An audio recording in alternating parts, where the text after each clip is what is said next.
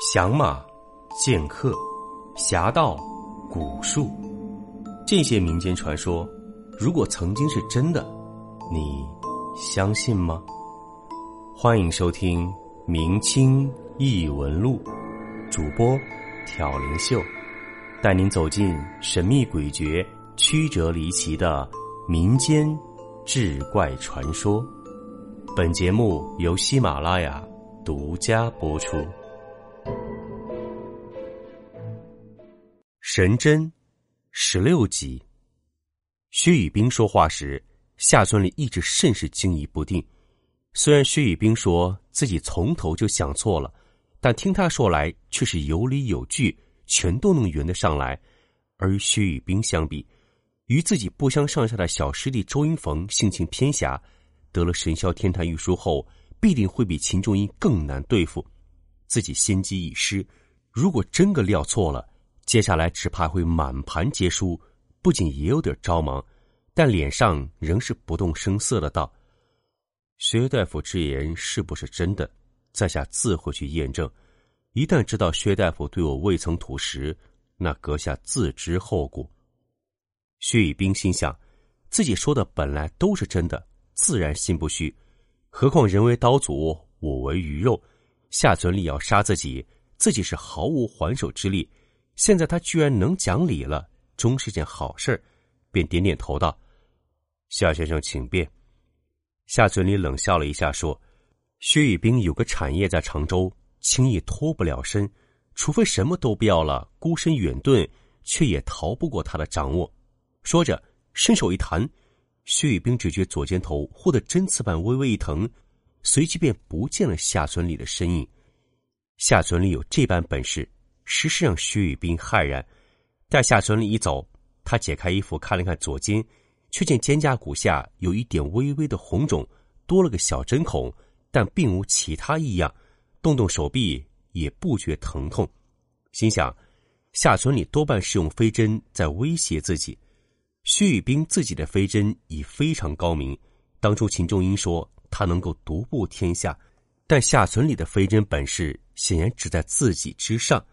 心想：竹山教人人都有飞针绝技，如果他们学的是针灸，自己这个神针之名多半要搬家了。但夏商周秦四人都争斗不休，连相对较忠厚的商某亦是机变百出，结果枉送了性命。更害得早已退出江湖的九柳门就此断绝。他正想着，躺在大石头上的红可这时却悠悠醒转，一见薛雨冰。叹道：“哎，薛先生，贫道自不量力，反给先生添麻烦，实是羞惭无地。原来洪可真个大有师傅绘本那种地狱不空，我不成佛的救赎天下之心。他白天见薛雨冰为师傅上香时如此伤心，因此祈愿为薛雨冰解此危难。他还专门找来了卜传家，听卜传家说。”有个歹人要逼薛雨冰午夜在乱葬岗见面，必是要取他性命。洪耿便想着先行过来，准备了软硬两手。那歹人若不听良言相劝，并出手让那人知道好歹。原来周英显宗虽然不修神通，绘本昔年却有奇遇，得了秘法相授，一身秘法修为非同小可，只传给了洪可一个弟子。洪可跟随绘本长大，修为已高。只觉以自己的本事，必能普度众生，成为万家生佛。但经此一事，方知江湖险恶。本来想救薛雨冰，结果若非薛雨冰救命，自己先要葬送在乱葬岗了。说到这儿，洪可也感慨万千，说道：“今日我才知道师傅为何严令我不许行走江湖，便是他老人家，直到圆寂。”这几年足迹未曾出过君山寺，薛雨冰心想：眼下这世道，自己一直想独善其身都不可得。洪可一个出家人，倒还有这种以天下为己任的想法，并附和了两句，问道：“洪可大师，你看到的那位陶万年先生的尸身就在前面吗？”洪可道：“就在前面。”他其实并不比薛雨冰来的早多少。因为有心要为薛雨冰解忧，便在君山顶以天眼通看向乱葬岗这边。他的天眼通修为不浅，离得极远也能看到乱葬岗，却见乱葬岗上有两个人正跌跌撞撞的在绕着转圈儿。这等情形倒是小孩在玩闹，但这等细雨迷离的半夜，在漆黑一片的乱葬岗上，却是说不出的诡异。洪可还以为自己误了时机，薛雨冰已在于那仇家放队，连忙出寺赶赴乱葬岗。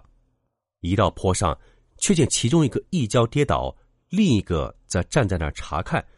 他也不知哪个是薛雨冰，心下不免有点着忙，没。心下不免有点着忙，并宣了句佛号。可话音甫落，那人忽地扑上来，数掌拍在他前心后背。这几掌出手极快，几乎连成一片。力量却十分轻，洪可虽然身怀金刚不坏身法，居然挡不住透体而入的掌力。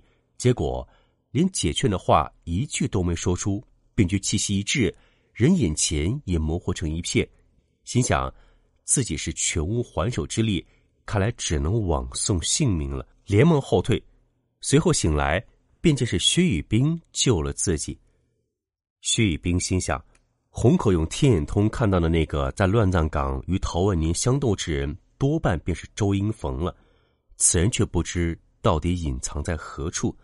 当初敲诈了自己六百阴阳后，说再不回来烦自己，但看来其实一直隐藏在暗处。自己不是江湖人，也不愿牵扯江湖事，却偏偏莫名其妙的卷入了竹山教师兄弟之争。竹山教与九柳门之争中不能自拔。现在虽然把夏存礼姑且对付过去了，但天知道，他找到周云逢一决雌雄后，还会不会再来找自己麻烦？但这些事儿也只有等将来再做打算。现在先给陶万年收了尸再说。此时，洪克也多少恢复了些，带着徐雨冰向陶万年横尸之处走去，却见尸身倒在一片荒草之中，冷月凄凄，寒风瑟瑟。更显得苍凉。薛雨冰心想，陶氏兄弟其实并不是什么坏人，而且九柳门早就退出江湖，他们只求过个安稳日子。心想兄弟俩在徽州过得好好的，结果被竹山教盯上后，弄了个家破人亡。虽然陶万年因为误会要杀了自己，但人都死了，薛雨冰此时也一点都不怪他，向陶万年的尸身何时行了一礼，道。陶大先生，愿你来世能过个安稳日子，便将他的尸身抬到一个凹处，准备弄点泥来埋了。手头也没工具，正在有点无措。洪可却是伸手在地上随手抓了两下，他的五指如钩，一抓便是一大团泥土，只几下便将陶万年的尸身盖住了。薛雨冰暗暗心惊，心想洪可原来竟有如此本领，怪不得敢出头。但以他这样的本领，遭了夏存礼暗算后，全无还手之力。那自己就算非真能独步天下，又有何用？这样一想，便觉是福不是祸，是祸躲不过，索性不去多想了。埋葬了陶万年，薛雨冰问洪可以后如何？洪可说：“师傅生前所言，实不啻金玉，所以他余生将埋首荆棘，再不修神通了。从此青灯礼佛。”再不入江湖，薛以冰听了后暗暗羡慕，心想洪可还有这等退路，自己却只能在红尘中沉浮，怎么都逃不过。不过谭波里来信相请之事尚未完成，终不能半途而废，有误良友之托，便赞了洪可明智几句，就此分手，仍旧坐上了卜传家的船前去上海。卜传家还真是个厚道人，一直很担心薛以冰。因为洪可说要为薛雨冰解除危难，他专门在江阴停了一晚。见到薛雨冰真的回来了，又惊又喜，问道：“薛大夫，事情都解决了吧？”薛雨冰心想：此事哪里还有个了的？但也不必再让不相干之人担心，便含糊说：“都解决了。”卜传家说：“绘本大师的徒弟果然不输于师傅，现在可以了结了此事。那两封信。”都不必再寄了。说罢，便将薛雨冰先前留下两封信都拿了出来，还给薛雨冰。薛雨冰将给谭波里的信撕了，但将给家里那封信掖在了怀里，心想自己若是死了，至少可以给家里一个交代。事情好歹算告一段落，眼下也能暂且放下了。薛玉冰此时心倒已平静，坐在卜船家的小舟上沿江而下，沿途该吃吃，该喝喝，反倒更潇洒了。其实他也是清楚，自己头上还悬着夏存礼与周英逢这两把利剑。夏存礼好歹还讲点理，周英逢这人阴险毒辣，全无底线。一旦知道自己将他的事透露给了夏存礼，很可能会来向自己问罪出气，此人就不是能凭口舌解决的了。趁现在还活着，索性就不去多想。从江阴到上海本来就已不远，卜传家的手划船虽然远比不上火轮，第二天也已经到了。待到了仁济医院，谭波里见薛雨冰来了，大为高兴，安排他先休息。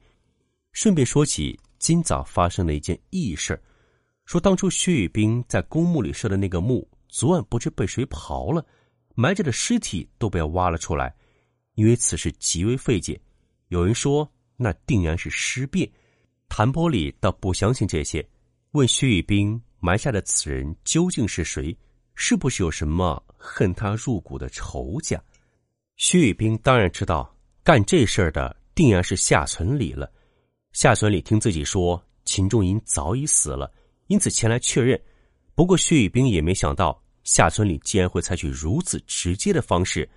这些话多说无益，因此他只对谭波里说自己也不清楚。好，本集播讲告一段落。欲知后事如何，且听下回分解。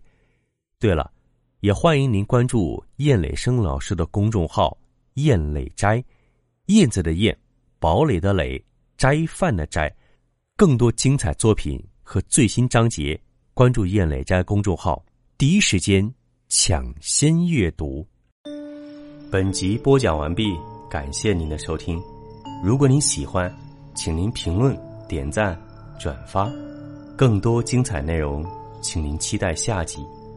听有声，选秀秀。